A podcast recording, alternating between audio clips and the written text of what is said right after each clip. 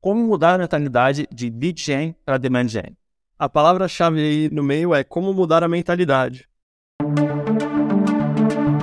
Você está escutando B2B Insiders. A compra é uma jornada e o nosso aprendizado também.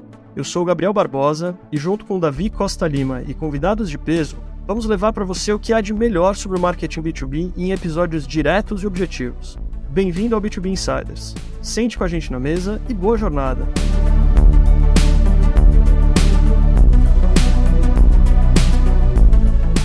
Olá, a gente vai hoje fazer um episódio falando sobre geração de demanda no B2B, do conceito à prática. A ideia é que a gente, de fato, pegue um monte de coisas que, digamos, são conceitos talvez novos para algumas pessoas e, e aterrize para como isso, de fato, é aplicado na realidade de negócio de diferentes empresas. Bom, eu sou o Gabriel, estou aqui com o Davi e a gente vai falar um pouco sobre geração de demanda. Então, Davi, para começar, a gente sabe que no mercado existe um, digamos, um conceito bastante espalhado que é como gerar mais leads, geração de leads. Você tem às vezes até vagas procurando pessoas para gerar leads. E eu acho interessante porque é, um, é uma coisa muito buscada no mercado, né? Geração de lead. Me fala um pouco qual que é a diferença entre geração de lead e geração de demanda. Fala aí, Gabriel. Beleza? Olá, pessoal. Então, né, é até engraçado que a gente está com esse nome, geração de demanda do conceito, a prática é o nome do episódio, porque a gente estava justamente pensando assim, né, como é que a gente vai dar o nome ao episódio. E, e acho que o, o grande ponto é justamente é, tentar trazer para essa aplicação prática o que, que é geração de demanda, né, e o que isso quer dizer. Como que geração de demanda é traduzido em ações práticas que são desdobradas em receita. Então, eu acho que essa, na verdade, é a grande diferença entre geração de demanda e geração de lead. A geração de demanda ela traz mais receita, ela traz mais receita de forma sustentável e ela é muito mais alinhada às estratégias de negócio do que a geração de lead. Por quê? Porque a geração de lead ela tem uma métrica é principal, que são o número de leads, e, e ela ignora, né, na sua premissa, alguns aspectos importantes, né, principalmente para o B2B. Quando você tem no B2C, né, que você tem um mercado que é grande, um produto extremamente comoditizado, você não tem muita diferença em quem compra, né? A ideia é comprar, né? Você vai ter aí sua experiência pós-venda, vai ter recompra, ok. Porém, no B2B a gente sabe que não é bem assim, né? Você tem, eh, são ciclos de vendas mais longos, né? Você tem hoje cada vez mais instaurado, justamente por, pelos contratos serem altos, né? A venda recorrente, então você tem toda uma ideia de aquisição, uma ideia de retenção, uma ideia de melhorar a experiência desse usuário para maximizar o seu LTV. Então, por conta disso, você tem que começar esse processo de educação por meio do marketing, não por meio de vendas, né? e tentar identificar quem é o seu melhor ICP, quem é o seu melhor cliente, né? aquele que você entrega mais valor, e com isso você otimizar as ações de marketing para atrair. Né? Isso é basicamente a geração de demanda, porque você trabalhando a educação né, para atrair aquela pessoa que você sabe que vai é, receber né, mais valor do, pelo seu conteúdo consequentemente, você vai ter um LTV maior, você vai ter um menor churn, né, trazendo um pouco para o conceito da, do SaaS, e tudo isso vem por ações de educação e qualificação. Daí que vem a geração de demanda. A captura, né, ela é um pouco, da, até que a gente falou no último episódio, ela é um pouco da performance por si só. É como se você estivesse trabalhando ali no campo bem baixo mesmo de, de funcionalidade, de prática, brigando naqueles 5%, né, relembrando novamente aquele, aquela pirâmide invertida dos 95% e dos 5%, Caso você queira uma explicação um pouco melhor, vale a ouvir o episódio 1 da série. Mas então, ali você trabalha a ideia de capturar a demanda. Porém, em cima, os 95% você está gerando a demanda que, consequentemente, em algum momento, isso é lógico, porque é um funil natural, não é que nem no B2C, que você tem compra por impulso, né? Então é um funil natural, e em algum momento ele vai chegar a 5%. Então é mais ou menos essa a ideia. Legal. E eu já, falando sobre geração de demanda versus geração de lead, eu já vi algumas pessoas falando, pô, então quer dizer que eu não, assim, eu preciso gerar o lead, assim, uma hora eu preciso ter o contato daquele possível cliente, né? É claro que uma hora esse contato vai acontecer, é claro que uma hora você vai ter o e-mail, etc. Mas acho que tem muito a ver com o que você falou, David, de qual no final do dia é o objetivo, né? Se geração de lead é o objetivo, se você tem um profissional que você tem lá no job description da pessoa gerar lead, assim, é aquilo, se você tem como KPI gerar lead, cara, aquele KPI é o que vai nortear as ações, né? E se na geração de demanda o que norteia é gerar mais negócio, né, que no final do dia é o que todo mundo quer, você muda totalmente a forma de atuar, né? Exatamente. É engraçado que a gente fala muito de geração de demanda, né? Eu falo muito no LinkedIn, você também. Mas assim, isso não quer dizer que não é uma estratégia de estimação. É, são as coisas elas funcionam, né, por algum motivo. Quanto maior é o seu mercado, menor é o seu ticket, mais produtizado é a sua, o seu modelo de negócio, mais a captura de demanda faz sentido. Por quê? Porque você vai ter uma demanda de mercado natural, sabe? Tipo, aquilo ali é de tão, é de tão fácil absorção, é de tão fácil entendimento por meio do, do consumidor, que aquele produto faz aquela coisa, que eu preciso daquele produto naquele aspecto, que você não tem necessidade de ficar constantemente educando. Né? Então é basicamente o que a gente vê no B2C. Né? Então você vai ter que trazer para venda por outros elementos, né? que não sejam necessariamente o convencimento, a confiança, porque você sabe que, de certa forma, o cara sabe para que funciona aquilo.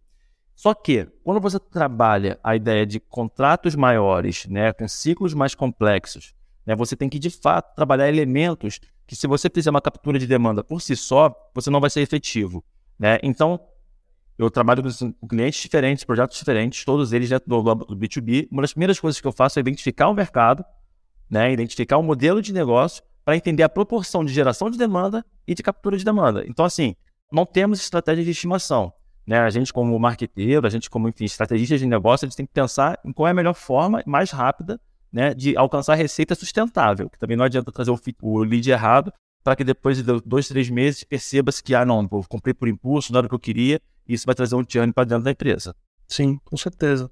E no final, assim, acho que importante também fazer um pouco, voltar um pouco atrás, né? Você mencionou o episódio 1, acho que vale a pena todo mundo voltar a escutar o episódio 1, mas só para conceitualizar um pouco mais o, o, a captura de demanda, né? Você tem ali o, o clássico número 95 versus 5%, né? Dos 95% do mercado que não está pronto para comprar nesse momento, não está de fato pesquisando uma solução, não está de fato olhando para uma solução, e você tem os 5% que já estão, né? E aí esse 5% é de fato onde você pode, você pode fazer aí sim ações táticas para capturar essa demanda, né? Então só para conceitualizar um pouco mais, e existe também dentro do, quando a gente fala geração de demanda, a gente está falando da tanto do topo de funil, que é a criação de demanda, onde de fato você você está educando o mercado, e você tem o fundo de funil onde você está fazendo a captura de demanda. Né? Na criação de demanda, você faz a educação, você faz, digamos, um contato com a marca, da sua marca com o, seu cliente e que necessari você não necessariamente vai precisar falar de benefício aí, né? Muito provavelmente você vai falar bem menos de benefício, você vai falar muito mais, muito no alto nível, né? Do que a sua marca representa e quais são as coisas na sua marca que estão conectadas com os atributos que aquele potencial cliente valoriza no dia a dia dele, coisas importantes para ele na sua categoria. E aí, conforme você vai descendo no funil, e aí você tem sim já um prospect mais pronto para comprar, aí você usa ações de captura de demanda, né? E, mas aí, só para estender um pouco mais, né, e aprofundar um pouco mais esse conceito, Davi, me fala como que você vê a diferença e qual que é a diferença entre demanda de mercado e a sua demanda? Como que você atua sobre essas, esses dois tipos de demanda? Show, Gabriel. Cara, excelentes pontos, assim, não é rasgação de seda não, mas essa visão é, é muito boa e eu falo só uma frase quanto a isso: é thanks, April. Porque, de fato, assim, é, é para quem não conhece o, o, conceito da April Dunford, assim, vai estudar, porque é um pouco disso que a gente está falando, só que a gente está trazendo para uma aplicação prática. Mas, assim, há uma lógica por trás. Então, entrando um pouquinho aí na pergunta do Gabriel sobre demanda de mercado e, demanda, e a sua demanda, a questão é, também já fazendo um paralelo com uma das coisas que a gente fala lá no LinkedIn, que é Brand Performance, né? É, você tem uma demanda de mercado. Essa demanda de mercado, o que isso quer dizer? Que uma parcela de pessoas foi educada pelo mercado, por players, pelo momento, por várias coisas que não necessariamente é você. Então, quando você trabalha a captura de demanda focado em funcionalidades e técnicas e features, você tem um teto de performance, que é justamente essa demanda que não é sua, é uma demanda de mercado. E tá todo mundo, todos os players, eles estão brigando dentro dessa camada né, de, de, de educação, de demanda, digamos assim. Como é que você quebra, como é que você fura essa demanda de mercado e de fato começa a criar a sua própria demanda, né, por meio da marca. Não tem outra forma, entende? Porque assim, então é daí que vem a, a questão do, do brand performance. Então você vai começar de fato educar, né, a sua audiência com seu posicionamento único, que é basicamente o que o Gabriel acabou de, de mencionar no, no, passo a passo, eu reforcei que, que tem alguns elementos que a gente pega lá da April. Você começa a educar para que o seu consumidor consiga comece a enxergar o mercado pela visão, pela ótica da sua marca, e aí, quando da sua empresa, né? E quando ele né, começar a caminhar para os 5%, não necessariamente entrar nos 5%, você já tem um alto nível de consideração. Então, o que acontece é que você vai chegar nesse 5% com vantagem competitiva. E aí você muda um pouco a lógica do funil. O cara ele não vai chegar no funil para o seu concorrente. Antes dele, dele chegar no, no, funil, ele talvez já tenha algum tipo de conversão espontânea, né? E já entrando um pouco nessa, nesse âmbito das conversões espontâneas, até que trazendo para o Gabriel também dar uma comentada, é onde também mora um pouco do, da crise das atribuições, né? Que você não consegue fazer uma mensuração completa. Mas eu, eu diria que é mais ou menos assim, a forma que eu vejo. Legal. E acho que é legal isso que você falou da, para mim a palavra-chave em relação a tudo que você falou é consideração. Porque se você, né, a maior parte do mercado que busca comunicar principalmente funcionalidade e diferencial de funcionalidade, ele está fazendo uma comunicação no nível mais de captura de demanda para um prospect que não está pronto ainda para falar de funcionalidade, enquanto que se alguém já começa a falar de atributos de marca, já começa a falar, digamos, no alto nível em que você diferencia a sua marca antes de, de diferenciar o produto, você primeiro conquista awareness, depois você conquista consideração e talvez um terceiro nível mais profundo seria a conquista de preferência, né? Que aí, óbvio, se ele chegar na hora de fazer a, a digamos, a parte mais prática do dia a dia dele de compra, de olhar para atributos e ele já chegar com preferência é maravilhoso. Mas assim, só de ele já ter consideração e já conhecer sua marca, você já está muitos passos à frente, porque você não vai precisar ficar brigando ali na performance, você não vai precisar gastar rios de dinheiro com performance, porque você está pagando um bid super alto para você concorrer com um monte, no mercado saturado, um monte de outros concorrentes que estão buscando também comunicar funcionalidade, né? Então você sai na frente, você começa a fazer uma educação muito anterior e você sai na frente na hora da comunicação e na hora da, da comunicação da captura de demanda, né?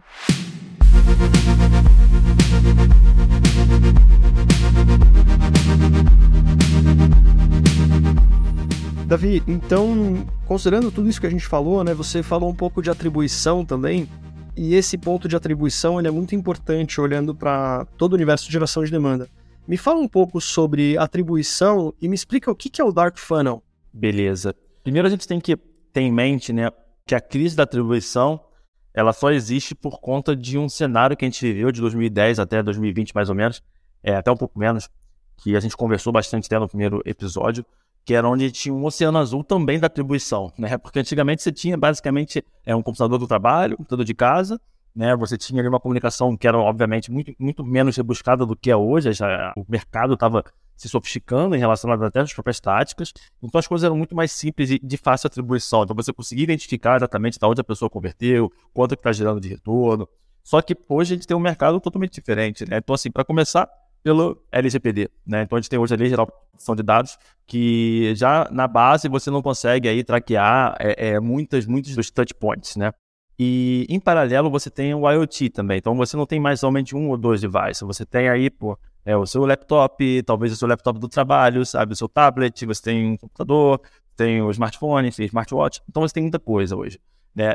Isso por si só já deixaria confuso, porém ainda tem o elemento B2B que, é, que faz o samba realmente é, instaurado, né? Que é basicamente a ideia de que você começa a conversar internamente, né? Seja fisicamente, né? presencialmente, com colegas de trabalho, ou seja, com, com grupos fechados internos, né? Grupos de WhatsApp, grupos de Slack, né? Comunidades, né? Lá fora a gente tem muito lá é, o Quora, né? Tem, tem, tem outros que aqui no Brasil não tem, mas enfim, também fazem parte da brincadeira. E, inclusive, trazendo é, um pouco desse contexto histórico, digamos assim, né? O Chris Walker da Refine Labs, que é, é, não sei se vocês conhecem, vale muito a pena acompanhar. Eu acho que é a pessoa que basicamente popularizou esse termo, geração de demanda.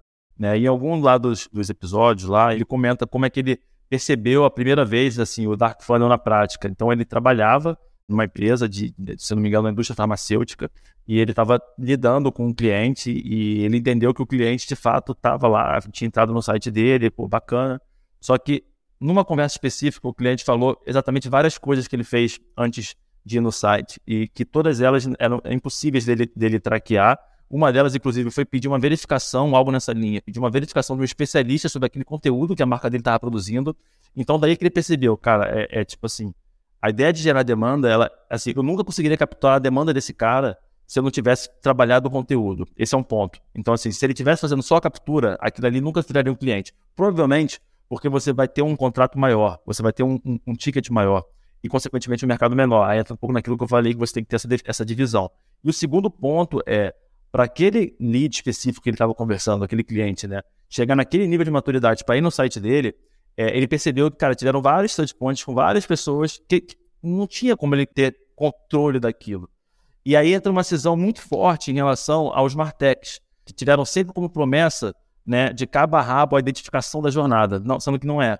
Então, daí que ele, muito felizmente, além de ter cunhado o termo geração de demanda, também trouxe e popularizou o Dark Funnel. Eu acredito que nenhum dos dois termos sejam dele, mas eu acho que ele é um dos responsáveis por essa popularização do tema. Legal. E acho que uma outra coisa que a gente também falou no episódio 1, que é da digitalização, né? Acho que o, o B2B ele tem um componente muito forte de social do ponto de vista de, de indicação. Né? É, isso acontece também no B2C, mas no B2B é, é muito forte. Né? Você. Bom, a gente trabalha em marketing, somos grandes compradores dentro de empresas. Né? Eu, eu trabalhando em house, eu compro muita solução de marketing.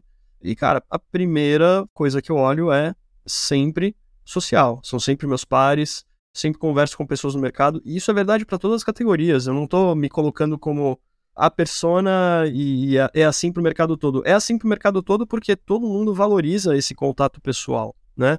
E com essa, digamos, essa coisa dos, dos pontos de contato, né? Tem aquele número também clássico dos 22 pontos de contato antes da compra ser decidida. Quais são esses 22 pontos de contato? Você nunca vai conseguir mapear todos eles. E se você tiver mais ou menos uma ideia de quais são eles, essa jornada não é linear esse toque que é dado, que pode potencialmente ser dado pela empresa, ele não é linear, e a forma de comunicar em cada uma dessas etapas também é totalmente diferente, justamente por conta da criação de demanda e captura de demanda. Exatamente isso. Até frase de impacto que a gente falou na última vez, né? Tipo, o papel do marketing é entender a jornada, não é construir a jornada. Então, assim, você também tem que entender as falhas dessa jornada e, eventualmente, os atalhos dela. E você tem que preparar a sua comunicação para remover os pontos de fricção. Teoria é isso, né?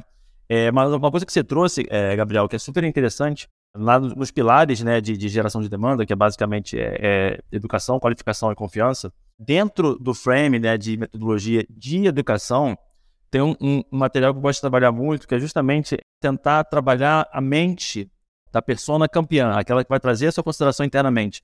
Porque dentro dela, conforme você falou, né, você pô, avalia várias soluções, enfim, softwares para você trazer in-house para você tem um componente seu que sabe que você tem uma responsabilidade, Gabriel, como, como head de marketing, né, que você não pode trazer a solução errada. Você tem que. Daí, daí que vem a confiança.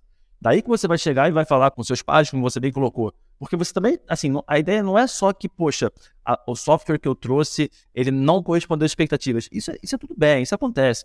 Mas o ponto é, cara, será que eu deveria ou não fazer uma avaliação antes de chegar para minha empresa e apresentar alguma coisa? Então você faz uma pesquisa, né, uma investigação, na verdade. E essa investigação ela não pode ser fria, ela tem que ser quente. Então você tem que ir atrás de pessoas que também têm o mesmo problema que você, que, enfim, estão testando soluções parecidas com, com você. E nessa hora, o Google ele nunca vai te dar essa resposta. Porque se você entrar no site da empresa X e tem lá um artigo, por que, que você deve me contratar? Você pode até falar, cara, faz sentido. Mas o elemento confiança, isso não, nunca vai acontecer. Então, é importante a gente também entender isso. É o Gabriel estando em house, então é, é basicamente o que ele falou agora. Essa é a experiência que todo mundo considera alguma coisa vai passar. Pode fazer muito sentido, mas em algum momento eu vou acionar a minha rede de contatos, né, seja direto ou indireto, para me dar um pouco mais de validação e confiança nesse processo. Exatamente. E quando você olha sobre essa ótica, o criativo em cada uma dessas etapas tem que ser totalmente diferente. Os canais, eles são diferentes. E a forma de você, digamos, criar as audiências também é diferente, né? Então, olhando para a captura de demanda, por exemplo, né? Uma coisa que a gente já usa, enfim, fora do Brasil é super popular, né? Aqui no Brasil talvez nem tanto, mas são dados de intenção, por exemplo, né? Dados de intenção são uma forma super popularizada fora do Brasil de você encontrar essa parte do mercado que já está talvez ali na parte da captura de demanda do funil, né? Então, você tem, por exemplo, sites de reviews, né? Fora do Brasil você tem o, o G2, que é super popular, em que é, as pessoas fazem os reviews do, da solução. Se alguém está procurando review de solução, está procurando solução, né? Não tem muito, ela não está fazendo isso à toa. Então é um dado de intenção super forte. É, pessoa que está buscando conteúdo e entra em sites e está buscando se educar, ela também, digamos, demonstra intenção. E essa intenção ela pode já ser demonstrada por essas ferramentas, né? Então, por exemplo, outro, outra ferramenta de intenção é a Bombora, que também é famosa fora. Tem a Zoom também, cada uma com sua forma de capturar os dados, né? E aí, quando você consegue montar essas audiências, né? E aí, assim, eu tô falando aí de third party data, né? Todos os dados que não são seus da empresa. E aí você tem o, o first party data, né? Quem entrou no seu site. Aí o retargeting entra como a forma de você impactar essas pessoas que entraram no seu site. Então, se você consegue ter uma boa composição entre first party data e third party data em relação à intenção de compra, aí você faz uma comunicação, aí sim, de funcionalidades. Aí sim, buscando, né, se você tem mais informações de qual página a pessoa entrou, etc, no seu site, você pode comunicar certas funcionalidades. Quando você não tem essas informações, aí você tem alguns canais que prioritariamente você pode trabalhar como canais de captura de demanda, né? Então, você pode trabalhar, por exemplo, uma parte da sua estratégia de SEO como educação, talvez mais topo de funil, mas uma parte aí sim de captura de demanda com palavras de alta intenção, né? Palavras em que a pessoa, por exemplo, está buscando o nome da categoria solução, né? Ela está provavelmente buscando alguma solução dentro daquela categoria. Então, tem algumas formas de você identificar se a pessoa está sim já ali na parte da, do funil da captura de demanda. Isso, cara, é muito bom. Eu acho que assim, você deu uma visão muito clara, né? Tipo, um zoom out de como funciona um pouco esse movimento de intenção. E essa divisão que você fez, né, de first party e third party, na verdade, assim, no Brasil, o third party é o que falta. A gente não tem muito. Exato. É, além do third party, depende também de um certo volume de dados para fazer algum sentido na correlação. Então, com mais lixado e com menor for o seu mercado, mais difícil também vão ser para essas intention data, right? É, eu já ia mandar um write aqui, já ia emendar. É, mas o que acontece também é que você tem uma língua, o inglês como língua falada, ele, obviamente, ele é muito maior do que os Estados Unidos, né? Você está falando. Então, a, o volume de dados gerados na língua inglesa é muito maior para eles conseguirem fazer esse tipo de intenção. Mas trazendo um pouco para nossa realidade, que eu quero dizer é o seguinte: não, não somente na nossa realidade em relação ao Brasil, mas eu digo até com os volumes de tráfego um pouco mais modestos, às vezes o budget também mais modesto, né? Porque essas, essas ferramentas elas são caras, elas não são baratas, elas ainda, além de elas não, estarem 100% comprovadas em termos de tática, porque eles ainda estão em muitos testes, experimentações, elas são caras. Eu sou muito a favor do, do vamos trabalhar com first party data desde o início, entendeu? Então daí você construir o seu funil de conteúdo, né, tendo esses trackings, né, é, é, em todo momento e fazendo os hooks, eu acho que isso, é, os ganchos, eu acho que isso é, é o mais importante, sabe, para você como marqueteiro, né, com você como estrategista ter o controle do seu fluxo da sua jornada. E tem, né, alguns softwares que são acessíveis em termos de valor, né, que conseguem te dar quais são as empresas, eles pegam acho pelo IP, as empresas que estão visitando o seu site, né? Então você tem o lead info, você tem o lead feeder. Tem a Clearbit também. A Clearbit também. A Clearbit também é, faz isso, né? Uhum. Acho que o HubSpot também está liberou, tá liberando. Acho que eles estão conectando alguma coisa no HubSpot para fazer isso direto no HubSpot, mas tem, é. tem várias, né? Tá ficando popular aqui no Brasil já também. O HubSpot é, tá, faz isso por conta desse conceito que vai ficar cada vez mais forte, que é o all-in-one, né? A ideia é que a gente, a gente, cada vez mais só tenha uma plataforma pra, ou um software para tudo. E o HubSpot já, já, não, já não é somente um, um software de, de inbound marketing há um, há um bom tempo. Mas é, então é, esse é um movimento então, acho assim, se você está ouvindo aqui, assim, cara, organiza isso. É, hoje a gente está te dando as coisas um pouco fragmentadas, mas assim, dá para entender mais ou menos qual é a lógica disso aqui. Né? Coloca isso em prática. O lado bom do First Party Data é que você tem total autonomia sobre as ações, né? E você tendo ali, um, e você não precisa de muitos conteúdos. Isso é uma coisa bacana também. O Gabriel falou sobre a ideia dos, dos 22 touch points, né? Tem o fato também de que, assim, no B2B, você tem que massificar a, a mensagem. Né? Então, trabalhar métricas como, como, frequência, tá? elas são muito importantes. Né? Então, assim, tem, uma vez eu vi uma pesquisa assim, que deve ser nem verdade, ou deve ser parcialmente verdade, que as pessoas começam a interagir em, em anúncios do LinkedIn depois de ver seis ou sete vezes. assim Aí, depois que eles começam a interagir. Então, assim, você tendo essa noção um pouco mais, mais zoom out né, da, sua, da sua metodologia, tá? você não vai ficar apegado à métrica daquele anúncio do LinkedIn, porque você tem uma lógica por trás. Né? Então, assim, é, é legal. Eu acho que para trazer hoje para um campo prático, talvez o episódio fique longo. A gente pode até, Gabriel, depois falar somente sobre como que a gente montaria de uma prática uma construção de geração de demanda. Mas acho que os elementos que a gente trocou aqui até agora são de suma importância para quem quer construir uma boa estratégia. Sem dúvida. Só para comentar uma coisa rápida, depois eu vou levar para uma outra direção. Acho que é importante também, a gente trabalha com, você já com certeza já deve ter passado por isso, Davi. É, a gente trabalha com produção de conteúdo. Algumas vezes já aconteceu de chegar uma pessoa para mim e falar, pô, vi o que você falou lá no post tal, é, viu o que você falou no, no outro post antes desse e tal. E aí você olha e fala, cara, mas eu nunca vi essa pessoa engajando com o meu post, eu nunca vi essa pessoa engajando com o meu conteúdo. Isso acontece com as marcas também. As pessoas, elas elas são tocadas, mas não necessariamente você vai identificar, ela não necessariamente vai, vai clicar no seu anúncio. E isso é importante, porque se você considerar que a, o sucesso da sua campanha ele está só no clique, por exemplo, você não pode fazer geração de demanda dessa forma. Senão, você tá, aí é a captura de demanda, ela talvez ela seja bastante influenciada pelo clique, mas a geração de demanda mais ampla, né, olhando para o topo de funil, criação de demanda, não necessariamente, né? Cara, perfeito. Eu diria que, assim, até fazendo um gancho aí né, do, início do papo que você perguntou, né? Qual a diferença entre captura e geração de demanda? Cara, eu diria que, assim, em termos conceituais de mentalidade é essa. Sabe, a captura, ela, ela necessariamente, ela, vai, ela olha, é um voo baixo sempre, sabe? Ela sempre tá olhando para métricas, para cliques, sabe? Tipo assim, para coisas imediatistas. Enquanto que a geração de demanda não, né? Isso não quer dizer que não haja mensuração da, da estratégia. Tem mensuração da estratégia, porque tem que ter.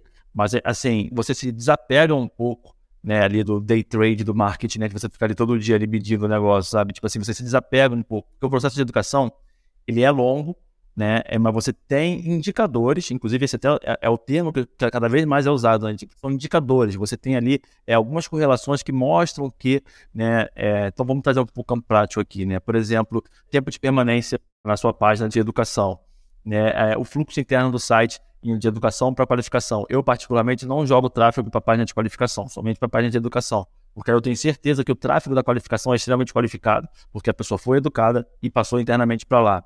É, você tem que fazer, por exemplo, ads em feed, né, que são justamente os ads que vão educar dentro do feed, porque você não quer quebrar o fluxo de comportamento da pessoa, vai briga por atenção, a gente sabe disso. Né? Então você joga no LinkedIn, por exemplo, você tem a métrica do ver mais. Né? Então cria porra, a gente está aqui produzindo conteúdo no LinkedIn todo dia, né? Se você for olhar lá o meu LinkedIn lá, eu sempre tenho lá a terceira linha, é justamente o gancho para a pessoa abrir. Então você consegue fazer essas coisas para você ter um, alguns indicadores que vão de, é, é, nortear. E aí trazendo um pouco para a associação relacionada à receita. Né? Quanto maior for o seu contrato, menor for o seu mercado, menos vendas você tem que fazer do, no ano para, enfim, para ter o seu faturamento, mais você vai ter que quebrar esse processo. Então, tipo assim, por exemplo, o, quantos leads qualificados chegaram para vendas? Ou o ciclo de vendas está sendo diminuído ou não em relação ao que era antes. Então, esse é o tipo de inteligência que você tem que ter dentro do pipeline, né? Tipo, porque antes as pessoas chegavam, de certa forma, com pouca educação. Hoje elas já chegam mais educadas, já chegam mais qualificadas. O ciclo de vendas que era, sei lá, de 180 dias, hoje já está 120 né, algo nessa linha, né? E quanto menor é o seu ticket, né, mais você vai ter uma atribuição baseada em quantidade, não em qualidade, né? Então você vai uma atribuição mais quantitativa. Aí você consegue pegar aquele funil de vendas clássico mesmo e conseguir medir por ali, né, a performance da sua ação de geração de demanda.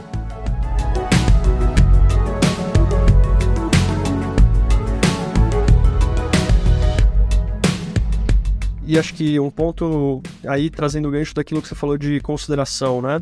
Na geração de demanda, a conversão ela tende a ser, você tende a ter, digamos, menos leads sendo gerados, mas você tende a ter uma conversão muito maior, uma conversão maior não só das pessoas que entram no seu site de fato pedem para falar com o time de vendas, e também de quem pede para falar com o time de vendas e de fato fecha o contrato. Pelo que você falou, ela chega já mais educada, a chance dela de fato ir de uma primeira reunião para uma segunda, para uma terceira é bem maior, né? Porque vendas vai ter que responder muito menos perguntas, justamente porque ela já está educada. E ela já chega considerando a sua marca, ela já chega às vezes até com preferência pela sua marca, né? Porque você fez toda a educação, você fez o trabalho ali de topo de funil. Então, enquanto que na geração de leads, você vai trazer muito mais leads para o site, né? Se a métrica for gerar leads, você vai gerar mais leads, fato, mas você vai ter um percentual de conversão bem menor né? E aí esse percentual de conversão menor no final, você vai acabar sendo cobrado por negócio no final do dia. Então, acaba não compensando você gerar mais lead. Sim, não, e esse é, é, é, um ponto engraçado, né? Porque você, as redes sociais hoje, né, tipo, é o, o, Facebook, né, o LinkedIn, eles facilitam a geração do lead, né, com esses forms que, de auto preenchimento, Né? E é claro que, assim, se você for fazer uma, uma ação de captura de demanda, ponto, né? Você, cara, essa ideia é trazer lead, vamos, vamos liberar lá. E aí eu estava participando de um projeto ano passado e em algum momento, enfim, depois de eu falar, cara, isso aqui vai trazer leads de baixa qualidade, mas vai trazer leads. E começou a trazer leads de baixa qualidade. E aí me, aí me veio a solicitação assim, vamos colocar mais campos no, no formulário, né? E assim, não é isso que qualifica lead. Não é você criar pontos de fricção que é o que vai qualificar o lead. É pelo contrário, é você remover os pontos de fricção e deixar a comunicação clara o suficiente para só que naturalmente passe aquela pessoa que, que esteja alinhada, não somente com a sua solução, mas que esteja alinhada em termos de tempo. Que é aquela coisa que, né, com toda certeza, em algum momento eu vou querer usar esses aplicativos, esses softwares, essas soluções de intention data. Eu, eu vou querer usar em algum momento, só que não é agora. Né? Então, assim, então não adianta. Eu até acho que eu comentei isso contigo, né? Acho que duas semanas atrás, ou três, eu não sei. Eu entrei, eu cheguei a entrar num, num desses sites e tinha lá os valores lá, sei lá, tipo assim, começando em 10 mil dólares por ano, uma coisa desse estilo. Cara, perfeito. Comunicação deles para qualificar. Eu não cheguei lá e, e, não, e não agendei um call com, o time de vendas. Eu poderia ter feito isso, digamos que eu estivesse muito, muito propenso a fazer um teste, sabe? Aí o cara ia falar, porra, 10 mil dólares. Eu falo, cara, eu não tenho nenhum projeto que tenha esse budget hoje, sabe? Então, assim, me salvou o meu tempo, salvou o dele. Então, a performance do time de vendas de lá, com toda certeza, é mais eficiente. Porque o cara que clica e chega, né, é um cara que sabe que, pô, já tem ali um valor ancorado. E mais, se você, porventura, entende que tem muitas pessoas entrando no, no site, sendo educadas e qualificadas, chegando na página de precificação, que eu acho que sempre tem que ter, né? Seja no, no modelo mais size, mais classicão, você bota Tier 1, Tier 2, Tier 3, ou um modelo um pouco mais complexo, onde você explica a sua precificação. E aí as pessoas não convertem, talvez você tenha um problema de preço. E aí já, já foge um pouco da atribuição de marketing e de vendas. Entendeu? Já é uma coisa de inteligência de negócio. Você pode fazer um teste AB. Então vamos então fazer uma segunda página aqui sem mencionar preço, para as pessoas veem, ah, sim, então o preço está assustando. Ou a gente não está educando corretamente, ou a gente não está passando o valor necessário, a gente não está sendo percebido. Né? Então, assim, é, é uma inteligência que tem que ter. Isso é do marketing, isso não é de vendas. Tá? Então é daí também que vem um pouco da questão. Mas, Gabriel, eu quero te fazer uma pergunta agora. Vamos ver aqui se é, a gente sempre, né, contextualizando um pouco, a nossa ideia é sempre tentar chegar no final dos episódios trazendo uma situação real e como que a gente é, atuaria né, nesse, nesse cenário. Então, perguntando aqui para o Gabriel, que atua em house, como dentro de uma empresa, dentro de uma startup, dentro de, uma, de, uma, de um conjunto de pessoas, como mudar a mentalidade de lead gen para demand gen? A palavra-chave aí no meio é como mudar a mentalidade, né? É isso. É, é isso. E e eu acho que esse é o maior desafio mesmo. Eu acho que a, a primeira, para mim, a, a primeira coisa a ser feita é você precisa sim mudar a mentalidade da liderança. Se você não tiver apoio da liderança, você não consegue fazer essa, essa mudança, porque aí a, a liderança vai começar a te perguntar, mas cadê os leads? Porque você vai gerar menos leads, né? Então vão começar a te perguntar, cobrar pelos leads, né? E se eles começarem a te cobrar pelos leads, você vai ter que continuar no mesmo modelo. Atrás de leads. É. Exatamente. Então, precisa começar pela educação interna. Né? Como que eu faço educação interna? Porque é uma coisa que eu faço né, atualmente. Né? Primeiro, trazer. Você precisa pesquisar referências do mercado. Né? Então, você precisa olhar para pessoas que estão falando de geração de demanda. Você precisa pegar dados que essas pessoas trazem. Então, um dado para mim que é o clássico é são os dois funis. É o funil de geração de demanda e a taxa de conversão em cada uma das etapas versus o funil de geração de lead. E falar, cara, a gente vai gerar mais leads se a gente continuar gerando lead, mas a gente vai fechar menos negócio. A gente vai trazer menos dinheiro para a companhia. E você pega qual é a sua taxa atual de conversão em cada uma dessas etapas, você fala, vamos, vamos se propor a aumentar a taxa de conversão? Vamos. Como que a gente vai fazer isso? Através de geração de demanda. E aí você começa a trabalhar os seus pontos de conversão no site, é, pontos de conversão, por exemplo, nos forms, em redes, etc e você começa a trabalhar a educação. E você pode continuar gerando lead, mas no dia a dia você vai começar a educar o mercado e você vai ver nesse, digamos, nesse pós-educação de mercado como ficam as suas taxas de conversão. Né? E, e, você propõe essa experiência. Vamos continuar de um lado gerando lead, né? Então você pode fazer segmentações e de repente para um segmento eu continuo só gerando lead, para outro segmento eu começo a educar o mercado. E você pode começar com uma verba teste, você pode começar uma verba separada e você separa também o funil. Porque aí, se você separa o funil, você vai na prática conseguir mostrar a diferença de conversão. Claro que você também precisa separar a página de conversão, etc. Mas você separando os funis, você vai mostrar na prática e por números por que é mais saudável fazer geração de demanda ao invés de fazer geração de lead? Cara, eu acho tá perfeito, é isso. Eu acho que a, a ideia é justamente essa, você separar né, e fazer essa comparação. E aí, eu acho que assim, eu só adicionaria uma pergunta que geralmente ela vem né, nesse momento, que é em quanto tempo eu consigo saber né, ou ter os resultados da minha ação de geração de demanda? E a resposta para isso é o seu ciclo de vendas. Tá? Então, assim, o seu parâmetro ele vai ser o seu ciclo de vendas. Né? Então, assim, se a gente trabalha num cenário onde você tem um ciclo de vendas menor, consequentemente o seu processo de educação ele é menor. Né? Se você tem um ciclo de vendas maior, consequentemente você tem um processo de educação maior. Se você acertar, basicamente, se você tem tamanho de mercado, budget e, e, e acertar na mensagem, você consegue encurtar o ciclo de vendas. Do contrário, ele vai se estender um pouco. Mas é mais ou menos essa lógica para você ter em mente também, porque não adianta se alguém virar e falar assim, em três meses, mentira, porque você vai ter. Como é que são três meses se você está falando de, uma SaaS que tem uma recorrência de 200 reais e um, um, um, contrato de B2B de 2 milhões, sabe? Tipo assim, não tem, não tem como o conceito da geração de demanda ser desdobrado em resultado da mesma forma para dois cenários tão diferentes. Né? Então é bom também a gente ter esse tipo de, de visão. E mais, né, eu reforço, quanto maior for o TAM, menor for o ticket, mais a captura de demanda ela vai fazer sentido, porque você vai ter mais demanda de mercado. Então também não é você chegar e falar assim, então beleza, vamos trocar toda a captura de demanda por geração de demanda. Se você tem uma empresa B2B que você tem que trazer muitos clientes por mês para manter o seu faturamento, o seu pipeline ativo, você fazendo isso, você vai ter de fato um baque no seu faturamento. Agora, se você tem uma empresa que, cara, eu fecho dois contratos por ano e, putz, é isso, sabe? Então talvez a captura de demanda não exista para você. É só geração, é só educação, porque não faz sentido. A pessoa não vai comprar por impulso, ela não vai fechar um mega contrato por impulso. Então, acho que assim, esse é um pouco do, da visão que eu diria assim, um pouco mais conceitual, mas assim, a aplicação prática é exatamente da forma que o Gabriel colocou.